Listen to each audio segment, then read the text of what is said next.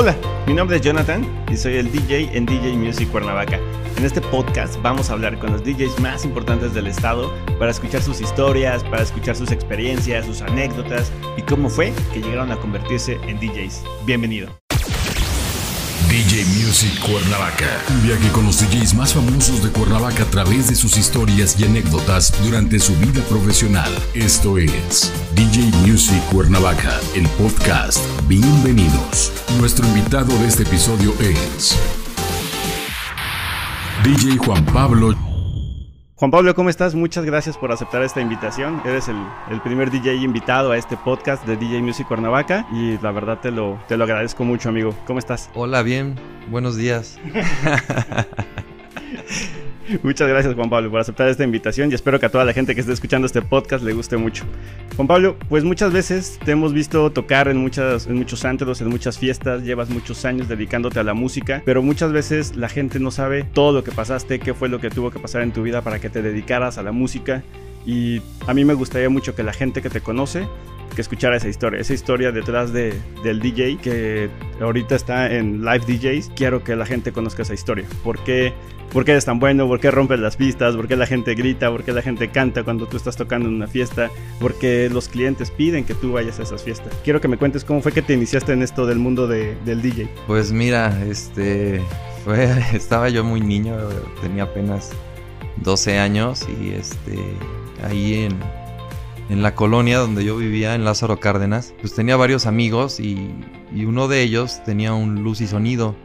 Entonces, este, ahí con, los amiguitos más chiquitos, eh, nos íbamos a las fiestas con él porque nos gustaba como que la emoción, ¿no? De, hacer algo, desde cargar las bocinas, este, ir todos los niños montados arriba de la camioneta.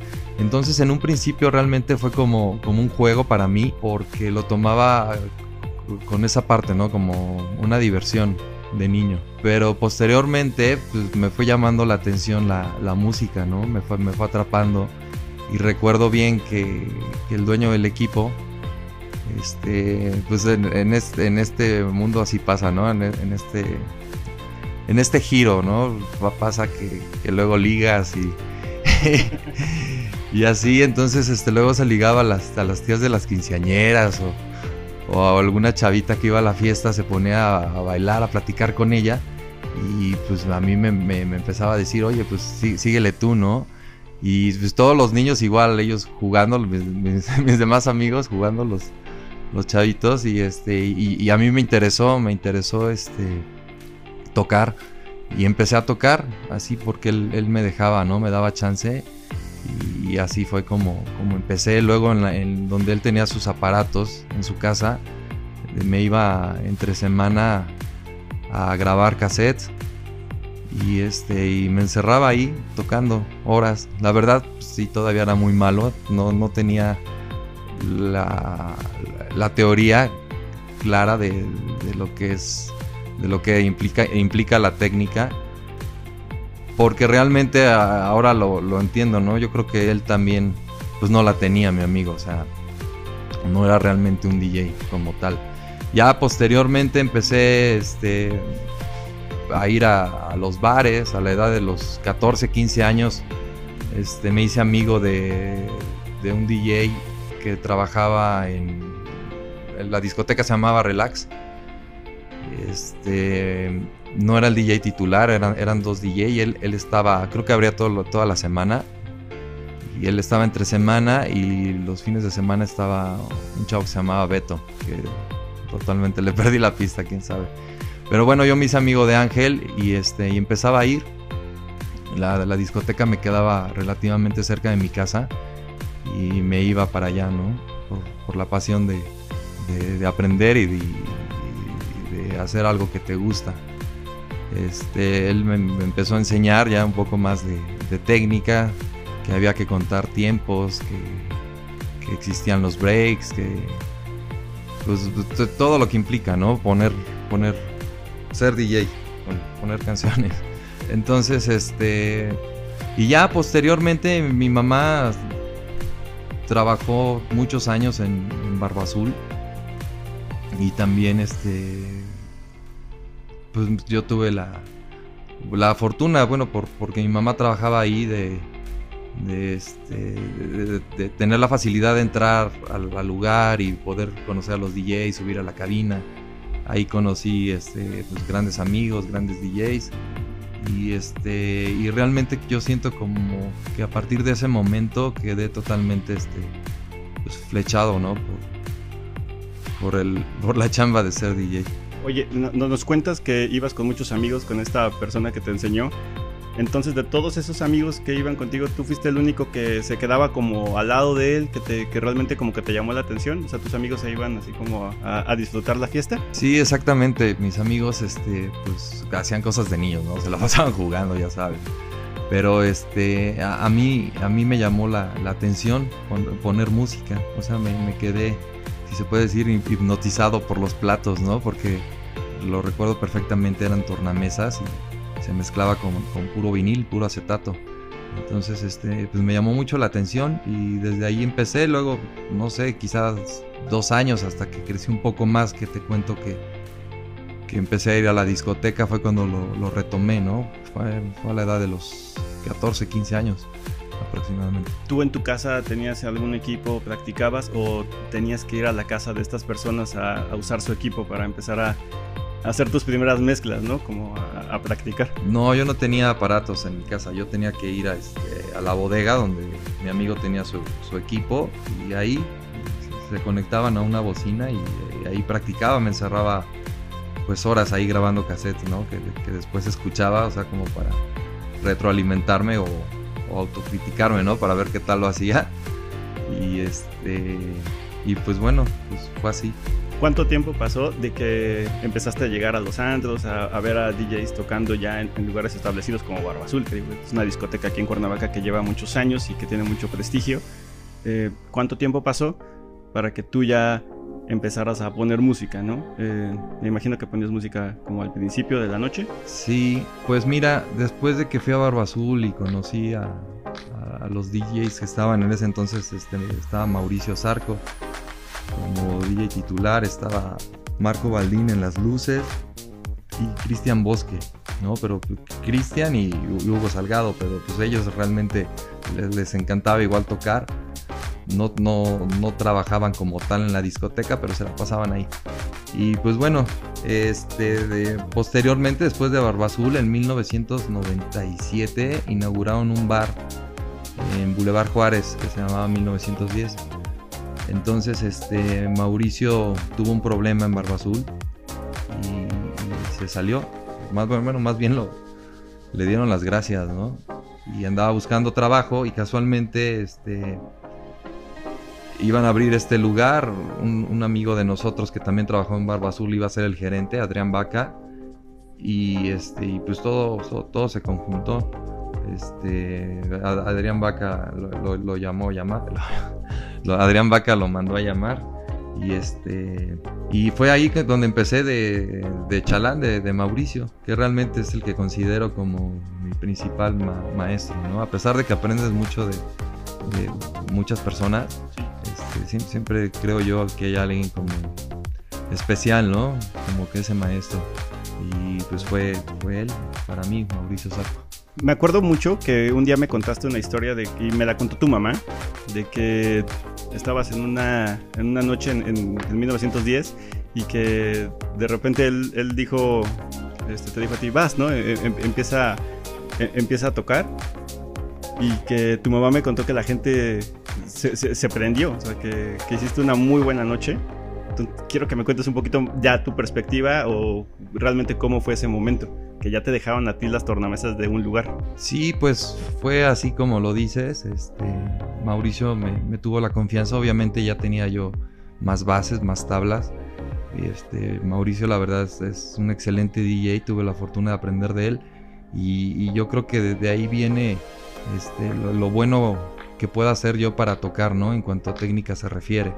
Y aparte este chavo también tenía mucho feeling, ¿no? Que es, que es fundamental como DJ. A veces quizá este, no puedas mezclar tan bien o, no tengas esa, esa, técnica tan depurada, pero si tienes mucho feeling, eso, eso te, te, saca adelante, ¿no? Al final de cuentas, lo que tú le, le, este, le transfieres a la gente, lo que tú le transmites, perdón, a la gente, pues es eso, ¿no? Es, es el feeling, es, es, tu esencia y tu gusto musical. ¿Cómo te sentiste tú cuando ya, ya estuviste ahí en, en, tus primeras noches ya tocando en lugares eh, que realmente ya la fiesta, la noche ya dependía de ti?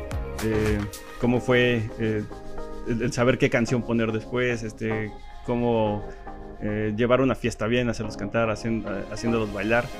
¿Cómo, cómo era de Juan Pablo en ese momento? De, sí, tengo que poner esta. ¿Cómo, cómo era Juan Pablo? Pues mira, al principio sí, con, con muchos nervios, obviamente, este, conforme va pasando la noche va fluyendo y parte de, de, de lo que es poner música, pues es, es eso, ¿no? Lo, lo, mismo que hablaba antes, es, es el feeling que, que, tienes, el gusto musical para transmitirle a la gente.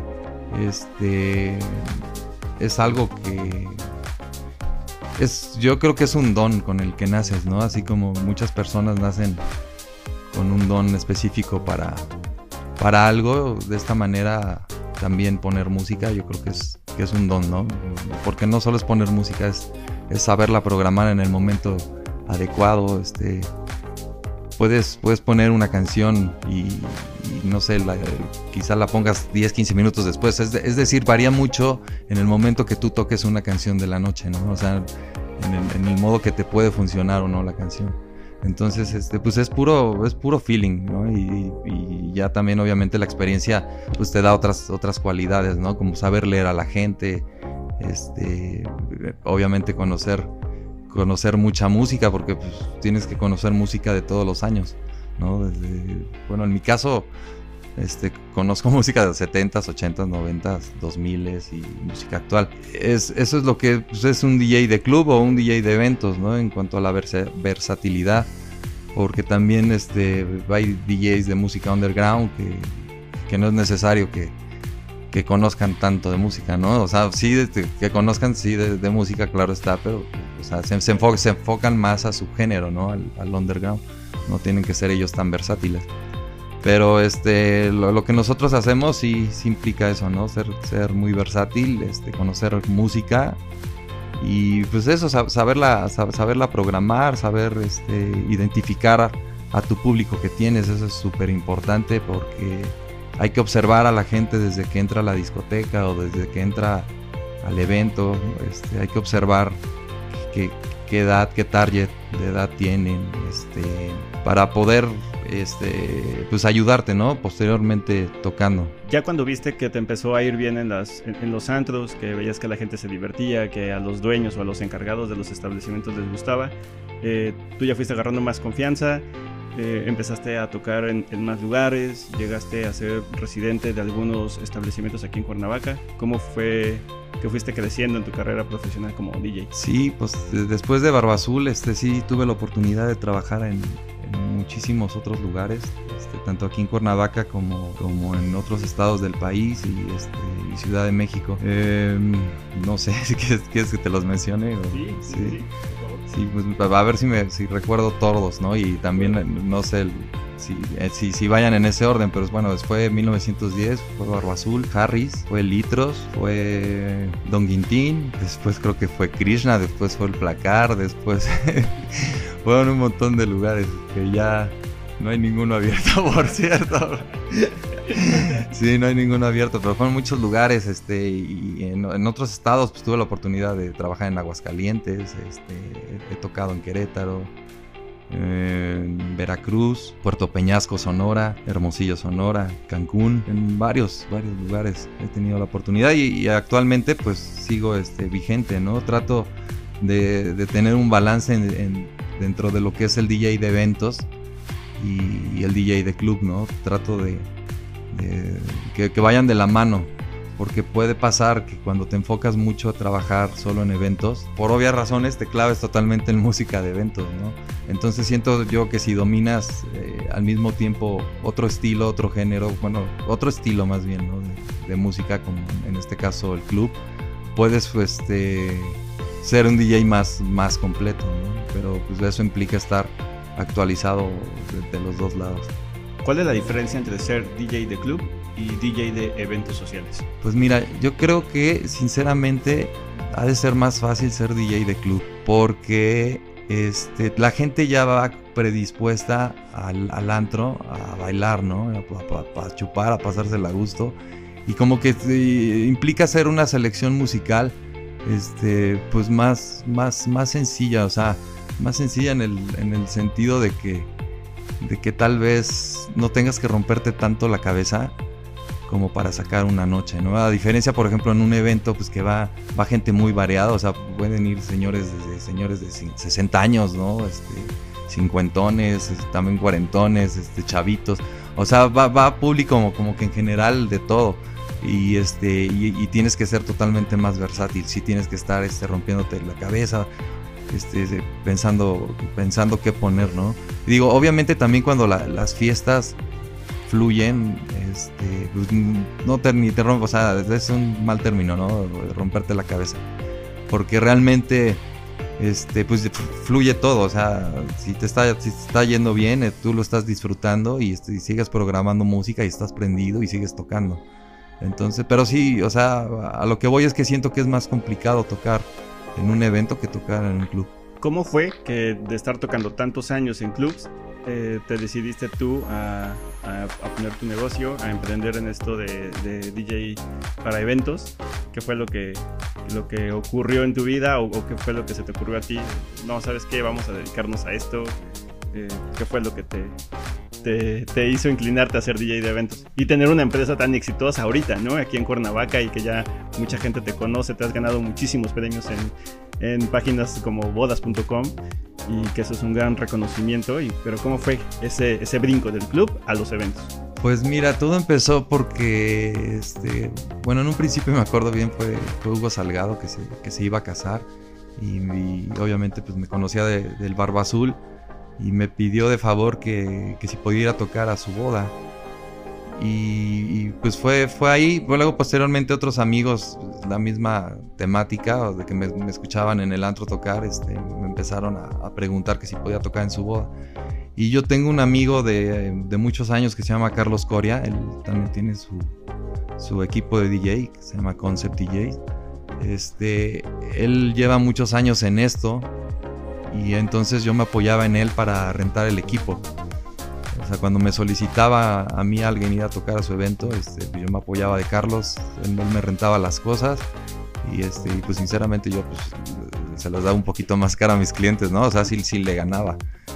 Y, fue así, y posteriormente, o sea, siguió como que creciendo la ola de que más gente me buscaba para tocar en sus eventos hasta que pensé en, mejor ya no rentarle las cosas a Carlos, sino este, hacer la inversión y, tener yo mi, propio equipo. ¿Qué, ¿Con qué empezaste? ¿Qué, equipo de, audio? Eh, ¿Tu primera cabina? Eh, tu, primer montaje? Eh, ¿Cómo fue que tú lo diseñaste? vámonos con esto, vamos a empezar este, con tanta capacidad de gente. ¿Cómo, ¿Cómo fue ese crecimiento de Live DJs? Pues mira, todo se lo debo al apoyo que me dieron mis hermanos, este, mi hermana Claudia y mi hermano Gabriel. Ellos este, me ayudaron para poder iniciar con esto con un presupuesto aproximadamente de 100 mil pesos. Fuimos a Ciudad de México, ahí a la calle de República del Salvador, una calle conocida ¿no? por, porque vende instrumentos musicales y, pues todo, todo, todo el equipo que se necesita ¿no? para, para cubrir eventos. Entonces, este, pues inicié con un sistema activo, un bajo con dos medios agudos de 12 pulgadas, un mixer, una esfera disco, cuatro luces robóticas, una pantalla, un proyector, máquina de humo y micrófono. Creo que fue lo primero que lo, primero que compré, exacto. Ya hay unas, unas estructuras y después yo hice otras, otras estructuras. Hay muchas cosas que, todavía conservo y hay cosas que, que ya no las tengo, ¿no? Pero sí, fue, fue así. ¿Te acuerdas de tu primer evento ya con tu equipo? Sí, sí, mi primer evento me lo consiguió un, amigo, un cliente que iba mucho igual a Barba Azul, un capitán, piloto aviador. Este, él me consiguió el evento y de hecho recuerdo bien porque era, era mi, primera, mi primer evento y este, yo le pedí de apoyo a, Marco Baldín, que fue el light jockey de Barba Azul, en, que fuera a apoyarme a, a, programar las luces, ¿no? Porque yo no tenía idea de, o sea, sí, sí sé obviamente cómo, cómo funcionaban y lo que hacen, pero no sabía programarlo. Entonces este, ya fue Marco a ayudarme a, programar las luces. ¿Cómo te sentiste en ese primer evento? Pues mira, es, o sea, tiene mucho que ver el, público que tengas, ¿no? En este caso los invitados, este, ellos hacen pues, la mitad de la fiesta, o sea, todo, todo, depende mucho también con la actitud que vayan, ¿me explico? Porque este, pues uno tampoco es mago para mover piedras. Entonces cuando los invitados este, van con, buena actitud y tienen ganas de, divertirse, pues todo, todo se da, ¿no? Porque es una retroalimentación entre DJ e invitados. Oye Juan Pablo, cuéntanos una experiencia que te haya pasado en algún evento. Sé que has de tener muchas, pero cuéntanos una. Sí, exacto, sí, son, son muchas, la verdad, pero este, pues mira, en esto, te soy sincero, a veces uno empieza desde abajo, ¿no? A pesar de lo mucho o poco que, te puedan apoyar tu familia, este, pues uno nunca para de crecer en este negocio, ¿no? Al menos que tú decidas hacerlo así. Pero realmente es, algo en lo que siempre tienes que estar invirtiendo y bueno, es parte de, ¿no? Eh, recuerdo en, una ocasión pues, tu computadora pues viejita, ¿no? Este, ahí vas, o sea, sacas los eventos, pero pues, la verdad con, con algunas dificultades, ¿no? Algunos imprevistos que siempre pasan, los equipos no tienen una regla de oro que, que nunca se descomponen, o sea, al final de cuentas son equipos electrónicos y te pueden fallar en el momento. Entonces, pues han, sido pues, sí, varias situaciones de estrés, ¿no? Pero son problemas que tienes que aprender a solucionarlos. En, base también a, la experiencia y, todo lo que vayas aprendiendo, el conocimiento que vayas aprendiendo con los años, este, te ayuda a, solucionar todos esos, detalles. ¿Cómo te preparas tú para un evento? Eh, ¿Te contratan? Eh, ¿Cómo te contactan? ¿A través de, de, wedding planners, de páginas de internet? Eh, Jenny, que ha sido una una gran ayuda para ti, ¿no? Digo, Jenny es, una súper persona. Le mando saludos a Jenny, que seguro va a estar escuchando este podcast. Creo que hace un muy buen equipo. Pero ¿cómo es? Eh, te hablan, te contactan, agendan tu cita. Eh, ¿Cómo te preparas tú para, para ese evento? Sí, pues mira, este, realmente, como bien lo dices, este, Jenny es parte fundamental de todo esto. Es, mi pareja y, y es la persona encargada en la parte de ventas, marketing, coordinación, todo lo, relacionado a, estar con el cliente, ¿no? Directamente. O sea, real, o sea, yo me ocupo más de la parte de la operación. Este, trato de tener los, los equipos funcionando, o sea, darles, darle mantenimiento, venir a la bodega a limpiar las cosas, este, tener bien tus extensiones, todo lo que implica la logística de, sacar los eventos. Este, y, bueno, los, los, clientes nos contactan de, varias maneras, ¿no? Llevamos como live DJs, llevamos 13 años, pues hemos tenido la fortuna de trabajar con, muchas personas, con, muchos coordinadores, wedding planners, banqueteros, este, mucha gente, ¿no? Y, siento que algo bueno que ha pasado con nosotros es que no me he encasillado a, trabajar, es decir, no he caído en, zona de confort, porque luego pasa que cierto banquetero te da trabajo y como que ya sabes que él te va a dar y ahí te quedas, me explico, no, no te mueves porque sabes que, pues, que él te pasa dos, tres eventitos al mes, entonces pues, de ahí salgo, ¿no? Y, así, este, pues hay, hay varios equipos que, son, que trabajan muy de planta en, algunos lugares y no se dan como que la oportunidad de, explorar nuevos horizontes. En este caso, por ejemplo, nosotros este, estamos anunciados también en una página que se llama bodas.com, en donde directamente los, novios este, ingresan y pueden, pueden ver toda tu información, fotos, videos, este, enlaces que, los mandan a, este, a, diferentes páginas, ¿no? Y también opiniones que, tienen otras parejas que han trabajado sobre, con, bueno, que han trabajado con nosotros, este, nos hacen favor de, opinar y de calificarnos. Entonces, de esa manera le das como que la, confianza al, cliente de, que sabe que, va a contratar un servicio profesional. Y también trabajamos con diferentes wedding planners de, de aquí, de Morelos, de Ciudad de México. La verdad es que tenemos una cartera de clientes gracias a Dios, pues, pues amplia, ¿no? Y, este, y todo se conjunta. Es, es, es, desde el trato del cliente que esa parte lo, lo, tiene Jenny, es una persona que es muy, muy cordial y muy amable. Y yo trato sinceramente de hacer mi, trabajo lo mejor posible, ¿no? O sea, siempre, cada boda, cada evento en donde toco es, es algo que me ocupa y me preocupa en hacerlo bien. Entonces trato de, prepararme para, cada evento, ¿no? Si, el sábado voy a tener boda, desde lunes o martes estoy checando logística, este, viendo las, las, este, lo, que, lo que piden los clientes, ¿no? Qué música les gusta, preparándome para que el día del evento pues todo, todo salga bien. Empezaste con un equipo muy pequeño, fuiste creciendo, la gente te fue, te fue buscando más. ¿Cómo fue el momento en el que tú decidiste, eh, ya necesito ya más equipo? Ya no nada más es una boda al fin de semana, ya tengo, ya, puedo, ya necesito tener otro equipo para tener dos bodas, tres bodas, como lo has hecho ahorita. ¿Qué, qué viste tú en ese crecimiento de, o ese gusto de la gente por contratarlos a ustedes para amenizar sus bodas? Pues, pues todo te lo, te lo va dando la, la misma exigencia, ¿no? El mismo, el mismo trabajo. Es decir, fuimos creciendo de tener cierto equipo, no sé, cada vez te vas, vas teniendo compromisos más grandes, vas, vas requiriendo más, más cosas, vas haciendo la, la, inversión. Te digo, en, esto yo creo que nunca paras de, de invertir mientras, mientras quieras hacerlo, siempre sale tecnología nueva, nuevas bocinas, nueva iluminación, es todo, ¿no? O sea, es cosa de siempre estarse renovando, o sea, sinceramente, pues no, no es fácil, pero o sea, yo creo que sí te necesita gustar, obviamente. Y pues bueno, o sea, si, si, te gusta todo y las cosas se dan, es para adelante, ¿no? Seguirle. ¿Cómo te sientes tú ahorita que puedes tener hasta tres eventos simultáneos? Pues con mucho estrés, mucha presión, es mucha responsabilidad. O sea, trato sinceramente de nunca tener tantos eventos porque no porque darle bien a unos clientes a otros les vas a quedar mal, ¿no? Entonces, este, siempre, tratamos de ser responsables de esa manera y, no adquirir tantos compromisos. Más o menos cuánto tiempo dura un evento, una boda, eh, cuántas horas, cuánto tiempo antes tienes que llegar para montar el equipo, eh, que empieza a correr el tiempo de, la fiesta, cómo es tocar tantas horas seguidas sin descanso, eh, que ver que la pista de baile pues no se vacía, que la gente está bien divertida. Pues la verdad muy, muy divertido, muy divertido y placentero.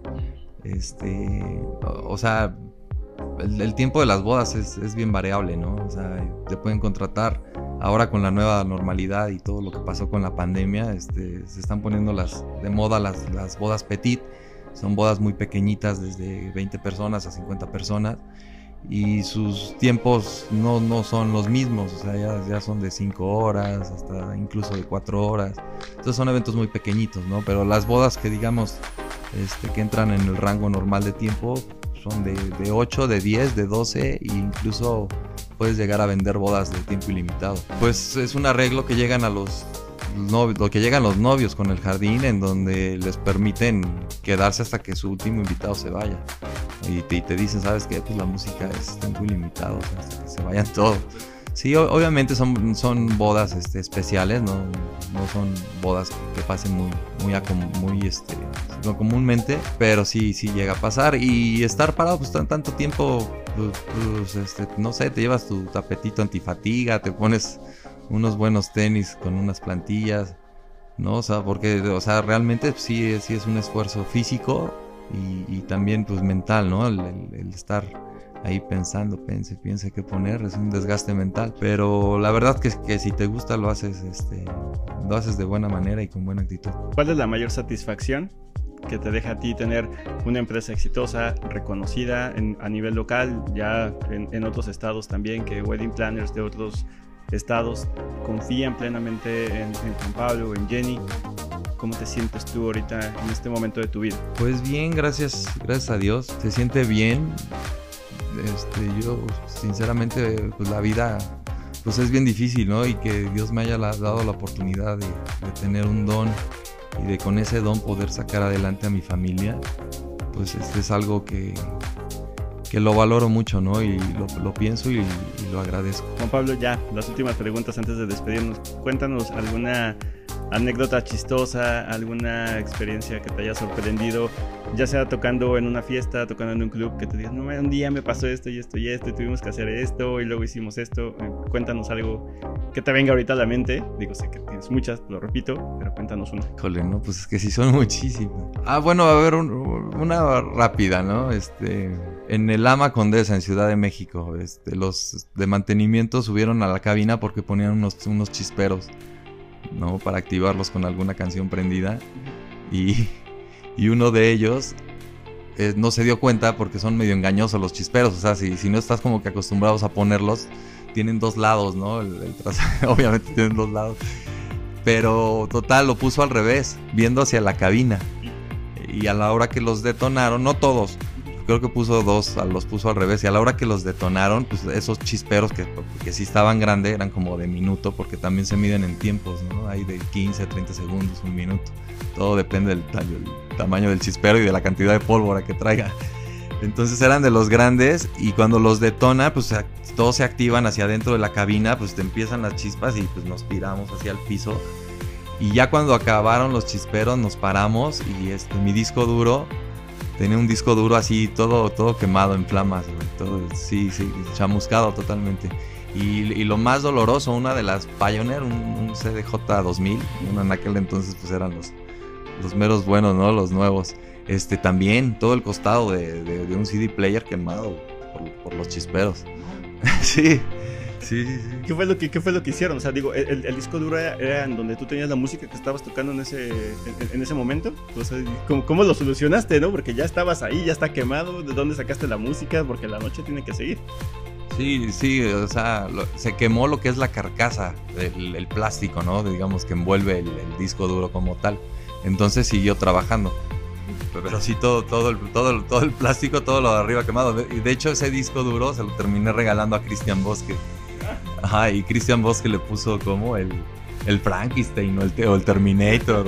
Algo así, pero terminó con él. Sí, sí, trabajó con él incluso, o sea, ya después de que esa noche creo que así lo dejé, ¿no? O sea, se quemó la carcasa, lo apagué y trabajé así. Posteriormente ya le quité lo que le sobró del plástico quemado de la carcasa, lo quité y dejé el, en sí lo que era el puro disco con, con la placa donde se conecta, o sea, venía con su, con su tarjeta. Entonces así trabajaba, o sea, lo trabajábamos sin la carcasa, trabajábamos el puro, el puro disco duro así. Juan Pablo, ¿cómo te preparas tú ese día del evento junto a tu equipo, toda la gente que acompaña a Live DJs para irse a un evento? Sí, pues normalmente nos vemos como dos horas antes de salir de la bodega, es decir, si nuestro evento empieza a las 3 de la tarde, este, sí, todos los chavos aquí desde las 10, 11 de la mañana eh, para cargar las camionetas y que no, que no se nos olvide nada, ¿no? Porque eso es, pasa muy comúnmente, que, que, se te puede olvidar algo, ¿no? No sé, desde, desde una, una este, tela para alguna estructura, caja herramienta, qué sé yo, o sea, mil cosas se te pueden olvidar. Entonces, este, trato de hacerlo con tiempo precisamente para prevenir todas, todas esas cosas, ¿no? Y, y, llegar este, al lugar del evento también obviamente con tiempo de anticipación para poder montar todo el equipo. Bueno, primero tienes que descargar, bajar o, o dejarlo donde va a ser el evento, montarlo y, y, pues a darle. Juan Pablo, la verdad, muchísimas gracias por, por el tiempo, por compartirlo.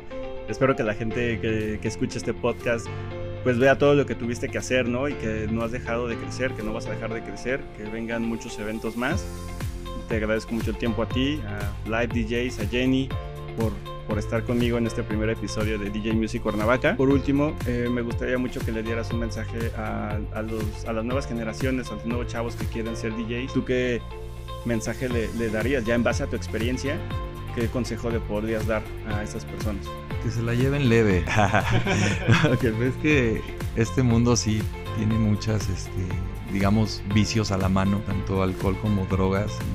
Este, y realmente que, si les gusta, que, se enfoquen a, a, esa parte, ¿no? De, ser DJ, o sea, a tocar y, a dejarse de, cosas malas, ¿no? Principalmente. Y pues que sigan, que sigan sus sueños. Es, una, es un oficio o carrera, no sé cómo llamarlo muy bonito, muy satisfactorio, que, que también este, si, si tocas a, a, buen nivel, tienes buenos eventos, te, te llaman de, de, clubs, entonces que es algo en donde te puede ir bien, económicamente hablando, pero tienes que también tenerle ese, ese respeto, ¿no? De, de no, no, no, dejarte llevar por, por los vicios, pero pues que sigan, que sigan adelante, la verdad se van a divertir mucho.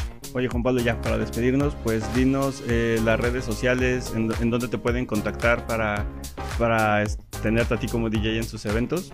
¿Dónde pueden conseguir ese contacto de live DJs? Este, bueno, estamos en las redes sociales, estamos en, Instagram y Facebook. No, muchas gracias Juan Pablo. De todos modos, vamos a dejar aquí en el link, en la descripción del podcast, vamos a dejar las redes sociales de live DJs, el teléfono de WhatsApp también para que ahí lo, lo contacten. Muchas gracias Juan Pablo. No, gracias a ti. Siempre es un placer tu amistad y compartir un tiempo contigo. Gracias a ti. Esto fue DJ Music Cuernavaca el podcast. Los esperamos en la próxima emisión, en otro viaje en la vida de los DJs más famosos de Cuernavaca y México. Gracias por escucharnos. Síguenos en nuestras redes sociales, Facebook, Instagram y YouTube como DJ Music Cuernavaca.